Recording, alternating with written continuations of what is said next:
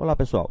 Essa é a nossa segunda aula sobre consumação e tentativa, que vem prevista lá no artigo 14 do nosso Código Penal. Hoje nós vamos retomar rapidamente o que é o caminho do iter criminis. Ele começa aqui, ó, na primeira etapa, que é a cogitação, passando para a segunda etapa de preparação, depois a terceira etapa, atos de execução, quarta etapa, consumação. Essa quinta etapa aqui de exaurimento, tem alguns autores que dizem que ela nem é uma etapa do iter criminis, mas é bom saber que existe ela também. O que importa para nós hoje é o seguinte: quando a gente começa a pensar no crime e depois se preparar para o crime, você lembra que eu disse que aqui tinha uma divisãozinha.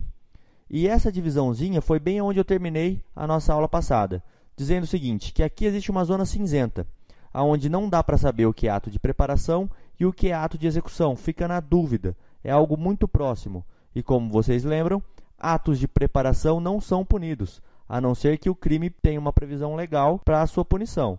Senão, ele não é punido o ato de preparação, só o ato de execução. E o que acontece então se eu tiver uma dúvida? O que acontece quando eu tenho uma dúvida dentro do direito penal? Eu uso o indúbio pro réu, ou seja, na dúvida, eu dou o voto de confiança, o direito da dúvida para o réu. Assim sendo, se eu estou muito em dúvida se isso é ato de execução ou ato de preparação, eu tenho que tratar ele como um ato de preparação, ok? Passando um pouquinho mais, o que acontece aqui na terceira etapa, quando eu já entrei no ato de execução?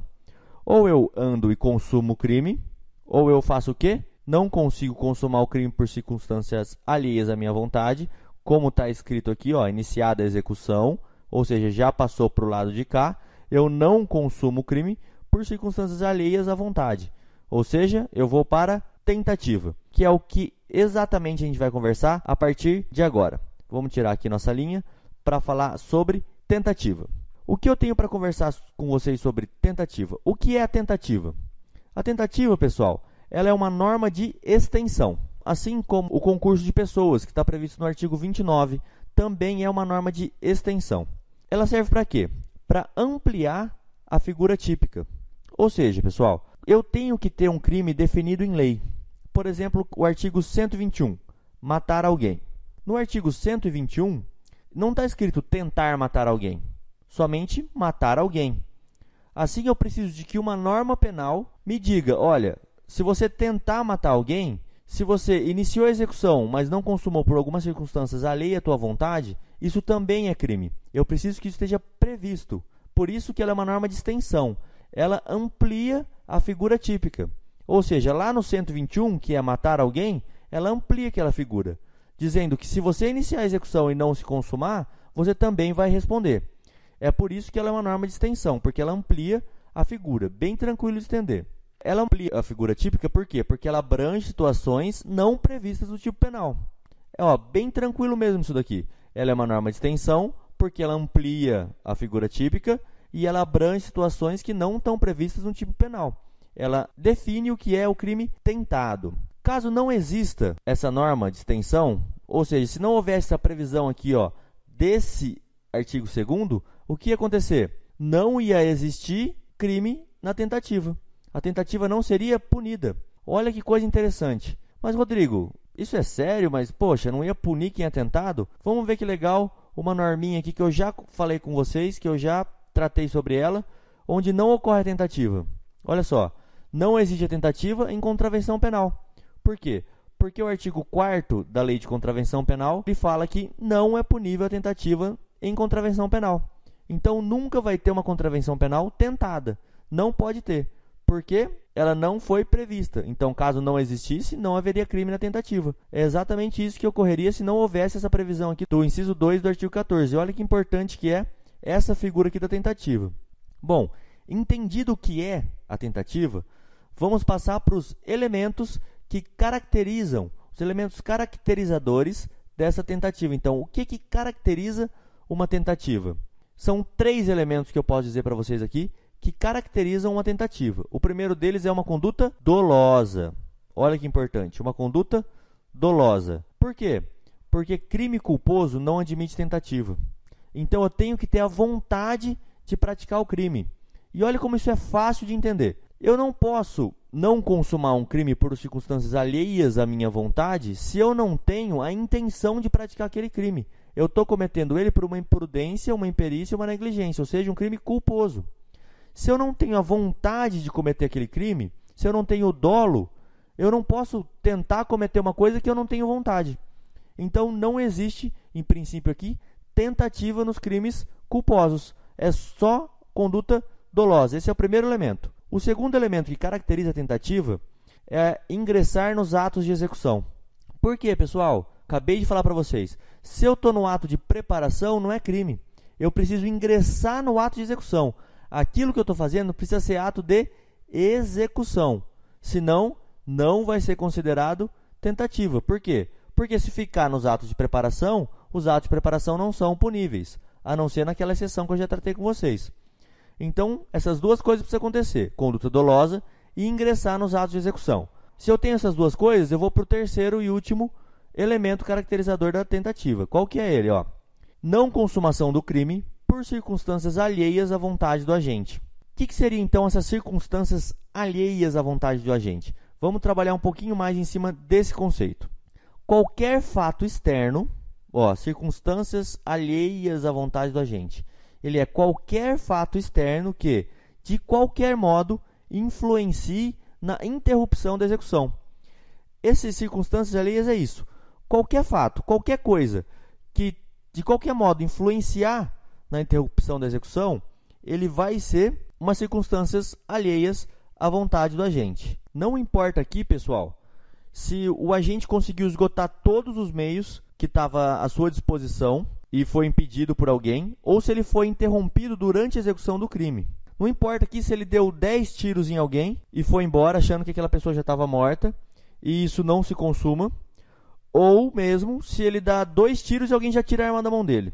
Não importa, de qualquer modo, influenciou na interrupção da execução, ele é uma circunstância alheia à vontade do agente. O que não vai entrar aqui, dentro desse conceito, é nos casos em que o agente voluntariamente interrompe a execução, desistindo de prosseguir. Por quê? Porque aí vai classificar a desistência voluntária, que a gente vai estudar um pouquinho mais para frente. Ou então, quando, quando ele vem a impedir a produção do resultado, mesmo de, depois de praticar tudo aquilo que estava a seu alcance para chegar à consumação do delito, ou seja, o arrependimento eficaz.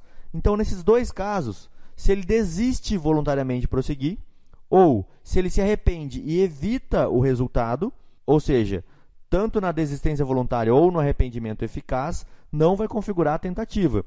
Isso a gente vai estudar um pouquinho mais para frente, porque está nos artigos para frente. Mas, tirando essas duas hipóteses, de desistência voluntária e do arrependimento eficaz, ele vai configurar a tentativa quando? Quando qualquer fato externo influenciar na interrupção da execução. Isso ficou bem claro porque é isso que define a tentativa. O que a gente vai falar agora é um pouquinho de ingressar nos atos de execução. O crime admite a tentativa quando puder fracionar o iter criminis. Ó, eu acabei de pôr o iter criminis aqui para você. Quando eu posso fracionar ele, ou seja, quando dá para dividir o iter criminis, quando eu posso ter fase de execução, fase de preparação, fase de consumação, vai haver tentativa. Quando eu não puder, vamos ler o contrário isso aqui, ó.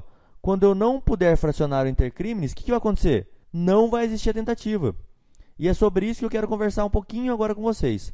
Sobre os crimes que não admitem tentativas. Tá? Ó, crime que não admite tentativa. Eu, eu posso trazer um rol para vocês aqui de crimes que não admitem tentativa. Vamos falar um pouquinho de alguns que eu selecionei aqui. E alguns têm algumas peculiaridades, porque isso é em tese, tá? Tudo no direito duro que é isso, é em tese. Mas quais são os crimes que não admitem a tentativa, que não dá para ser tentado? O primeiro exemplo que eu posso dar para vocês é de crime habitual. Por quê? Porque o crime habitual é aquele que precisa de alguma habitualidade, ou seja, precisa de uma sequência para que possa haver o crime. Para chegar à consumação dele, é preciso que o agente pratique de forma reiterada e habitual a conduta descrita no tipo. Vou dar um exemplo para vocês: caso de prostituição, é, o rufianismo previsto no artigo 230, o curandeirismo previsto no artigo 284 e assim por diante. Então, esses crimes, como eles precisam dessa reiteração, Ou a gente vai cometer a série de condutas necessárias, ou ele não vai cometer isso e é típico crime, não é crime. Então não tem como ter tentativa, porque ou ele é habitual, ou ele comete essas condutas habitualmente, ou isso não é punido. Só que qual que é o problema aqui dos crimes habituais? Ó, nós temos um grande problema aqui, vou pôr até uma luzinha vermelha. É, existem doutrinadores, por exemplo, o Mirabete, que é um grande doutrinador de penal, que ele fala que, como regra, o crime habitual não admitiria tentativa. Porém, tem algum caso que dá para a gente pensar em tentativa. Por exemplo, é, se alguém, sem ser médico, instala um consultório e é detido na primeira consulta, ele foi lá, montou o consultório, tudo bonitinho, e na primeira consulta dele, ele já é detido. Isso seria. caracteriza algum crime aqui de exercício legal da medicina? Na verdade, poderia se pensar uma tentativa, porque o crime teria que ser habitual. Ele teria que fazer isso de maneira habitual e ele não está fazendo. Então, poderia existir uma tentativa. A doutrina diverge bastante com relação a isso. Então, crime habitual, em regra, não admite tentativa. Vamos para o próximo. O crime préter doloso. Vixe, agora complicou, né? Não, é bem fácil. O que é um crime préter doloso? É quando a conduta do agente ele vem com dolo. Vamos pensar aqui na lesão seguida de morte. Ó, eu quero lesionar, eu tenho a vontade de lesionar. Porém, eu dou um soco em alguém, essa pessoa ela vai andando para trás, tropeça, cai e morre porque tinha uma faca no chão e pegou no pulmão dela. Ou seja, eu atuei com a vontade de dar o soco na cara e lesionar.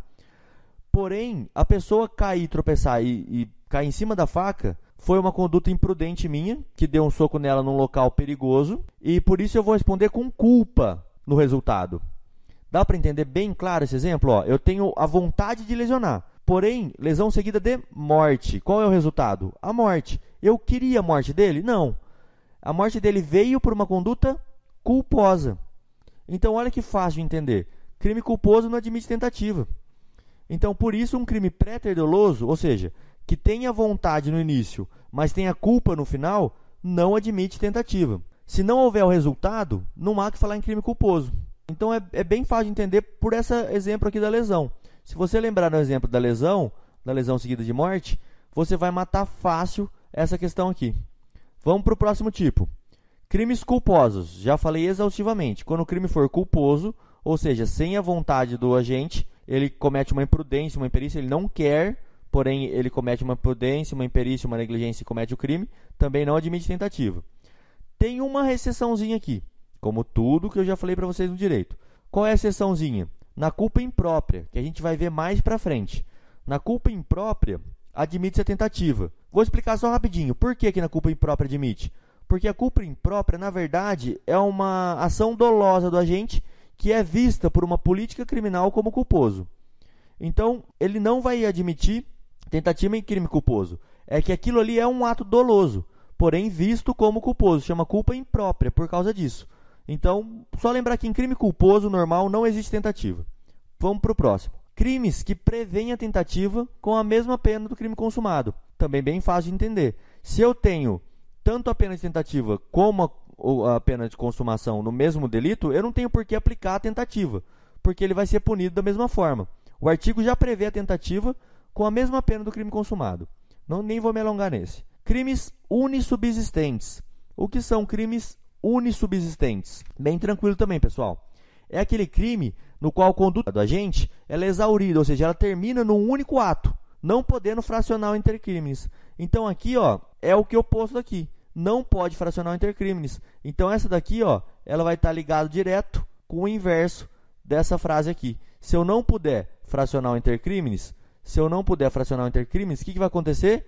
Não vai haver crime no subsistente. Ou seja, com um ato só, eu consumo esse crime aqui. Ou eu pratico a infração, ou eu não pratico. Vamos para o último que eu posso dar para vocês aqui, exemplo de crime que não admite tentativa. Olha ele aqui de novo. Os crimes omissivos próprios. Agora é crime omissivo próprio. Por quê? Ou a gente faz aquilo que está na lei, ou a gente não comete o crime. Qual que é o exemplo aqui que vocês vão lembrar na hora? Omissão de socorro. Na omissão de socorro acontece o quê? Ou eu omito socorro e existe o crime, eu não posso tentar omitir, não dá. Então, nos crimes omissivos próprios, tá? A gente já estudou a diferença. Não é admitido a tentativa. Lembra da omissão de socorro. Vamos então para o nosso próximo item para estudar aqui a tentativa. Para a tentativa, não importa se o agente esgotou todos os meios disponíveis. Falei de vocês aqui, ó, nas circunstâncias alheias à vontade do agente. Não importa se ele esgotou tudo que ele queria fazer. Por que, que eu trouxe de volta esse assunto? Porque aqui tem uma classificação doutrinária importante para a gente estudar, que é a seguinte: tentativa perfeita, também chamada de acabada ou crime falho. O que, que é essa tentativa perfeita, acabada ou crime falho? É quando a gente esgota todos os meios que possui. Você lembra que eu conversei com vocês já aqui, ó, aqui embaixo que eu falei para vocês, que não importa se ele fez tudo o que ele podia ou se ele parou, alguém parou ele na metade? Então, quando ele faz tudo o que ele pode dentro da tentativa, ele esgota tudo o que ele tinha para fazer, o que vai acontecer? Vai ser chamada de tentativa perfeita ou acabada. Bem fácil, ó, o nome ajuda a gente bastante. Ou crime falho. O nome é bem esclarecedor aqui para gente. Tentativa perfeita. Quando o agente faz tudo o que ele pode, mas mesmo assim, por uma circunstância alheia à vontade dele, não se consuma o delito. E qual que é a outra modalidade então, galera? É a tentativa imperfeita, ou também chamada de inacabada. Já dá para perceber o que é, né? É bem fácil. É quando o agente é interrompido durante o ato de execução. Vamos dar um exemplo para ficar fácil. Na tentativa perfeita, eu dou 15 tiros em alguém e minha arma tem 15 balas. Eu falei, bom, agora essa pessoa está morta e fui embora. Alguém vem, leva essa pessoa para o hospital e ela não falece. É uma tentativa perfeita. Eu esgotei tudo que eu podia. E na imperfeita?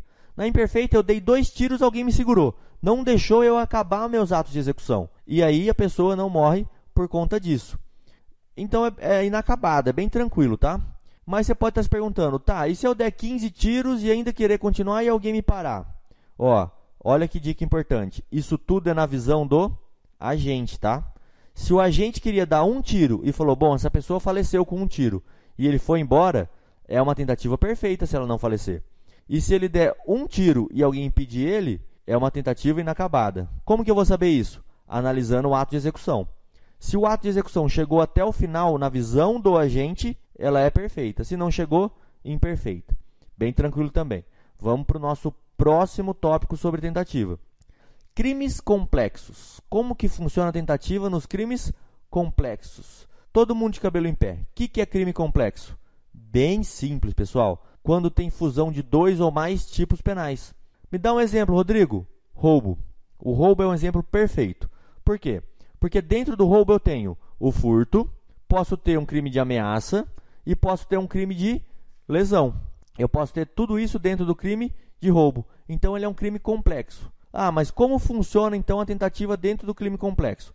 Fácil também, pessoal. Vai ocorrer a tentativa quando não são preenchidos todos os elementos que compõem o tipo penal. Ou seja, se no roubo eu não conseguir fazer a subtração, só fizer a ameaça, ele vai ser tentado, porque eu não preenchi todos os elementos que compõem aquele crime complexo. Ah, Rodrigo, isso é muito fácil então? Sim, porém o pessoal sabe complicar as coisas. Como eles complicaram aqui esse artigo. Pessoal, existe uma exceção. Vamos até pôr ela vermelha aqui, ó. Exceção. Alertinha aqui para vocês.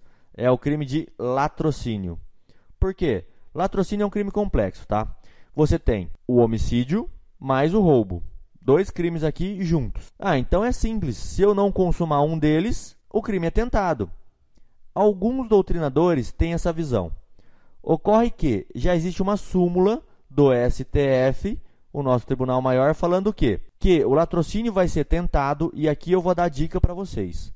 Sempre olha o homicídio. Você sempre vai olhar o homicídio. Quando falar em latrocínio, lembra do que? Eu vou olhar o homicídio. Se o homicídio foi consumado, o latrocínio ele é consumado. Se o homicídio foi tentado, o latrocínio ele é tentado. Então, o homicídio que vai ditar o que vai acontecer com o crime de latrocínio independente do crime de roubo. Então vamos a um exemplo. Eu dei três tiros numa pessoa e roubei a carteira dela. E os três tiros foram para roubar a carteira. Isso é um homicídio e a pessoa não falece.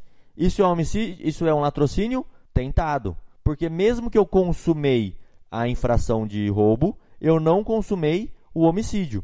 E o latrocínio é o homicídio mais o roubo. Como eu não consumei o homicídio, ele vai ser um crime tentado. E se fosse o oposto? E se eu tivesse consumado o homicídio, com meu tiro a vítima morreu, porém eu não consegui levar a carteira dela. A carteira caiu da minha mão. O que vai ser? Vai ser um latrocínio consumado aí, porque o homicídio foi consumado. Então, galera, presta atenção no homicídio. Prestou atenção no homicídio, resolveu o problema do latrocínio, que é uma exceção à regrinha dos crimes complexos, tá? Que precisa o quê? Não preencher um dos tipos para ser a tentativa. Ah, mas e se não preencher dois? Também vai dar tentativa, tá certo? Crime complexo é isso que a gente tinha para conversar. Vamos para o nosso último tópico, então. Vamos ver a tentativa, uma classificaçãozinha doutrinária chamada de tentativa branca ou incruenta. Tentativa branca ou incruenta. Ah, Rodrigo, eu já ouvi falar disso, é quando não tem sangue. Cuidado, hein, pessoal. Não é quando não tem sangue. Tentativa branca ou incruenta é quando o agente, depois de utilizar os meios que possuía, não consegue atingir a pessoa ou coisa que ele queria. Vamos dar um exemplo aqui. Se, vamos dar um exemplo no homicídio, tá? Por isso que o pessoal lembra de sangue, mas pode ser coisa também. Muita atenção nessa hora que pode ser coisa, não precisa ser só a pessoa. Mas vamos lá. Eu tentei matar um desafeto meu e dei dois tiros na direção dele. E esses dois tiros não pegaram nele. Ele não sofreu nenhum arranhão. O que, que é isso? Isso é uma tentativa branca. Por quê? Porque apesar de eu tentar, eu não chego a atingir. Eu não consigo atingir a pessoa. Ah, mas isso é um exemplo de sangue, Rodrigo. É. Mas vamos um exemplo de coisa. Eu quero danificar o patrimônio de alguém. E para isso eu arremesso um martelo em direção a um veículo que eu quero danificar. Mas o martelo não pega no veículo. Isso é uma tentativa de dano. Uma tentativa do crime de dano, porém uma tentativa branca. Porque eu não consegui atingir a minha finalidade, que era amassar o veículo ali. Agora tem uma dica, última dica aqui dessa aula, uma dica muito importante para vocês, que é a seguinte: você sempre deve olhar, ó, o dolo do agente. Por que, que você está falando isso, Rodrigo? Porque vamos supor que alguém atira contra outra pessoa, atira contra alguém, porém ela erra o alvo. Qual crime existe aqui? Tentativa branca do quê? Todo mundo está respondendo aí, homicídio. Pera lá, pessoal. Eu tenho que identificar o dolo do agente, saber o que ele queria fazer. Porque sem identificar o dolo do agente, eu não posso concluir se ele desejava matar, ou seja, artigo 121, homicídio, se ele deseja, desejava ferir só, ou seja, artigo 129, que é a lesão, ou se ele tão somente queria expor a vida de terceiro a perigo, artigo 132. Olha que coisa. Eu atirei na direção de alguém, porém errei o alvo. O que eu queria? Eu queria ferir essa pessoa? O tiro foi na perna? O tiro foi no braço? Aonde que eu queria acertar? Ou não? Não, eu só queria expor ela a risco, eu não queria acertar ela. Eu tirei na direção dela, porém não queria acertar. Ou eu queria realmente acertar e queria ceifar a vida dela. Então toma cuidado aqui, hein?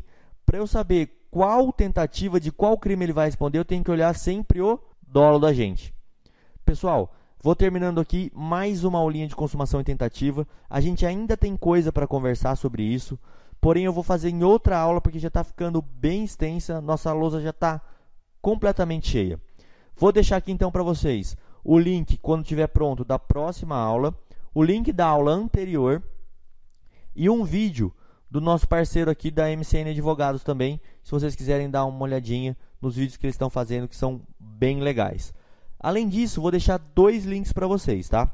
O primeiro link, ele é um link para vocês se inscrever aqui no canal e ter em primeira mão todas as aulinhas que saem, todas as nossas novidades. E o segundo link que eu vou deixar para vocês é o link de todas as aulas de penal geral, para que vocês possam acompanhar artigo por artigo. Muito obrigado pela atenção, pessoal, e até a próxima.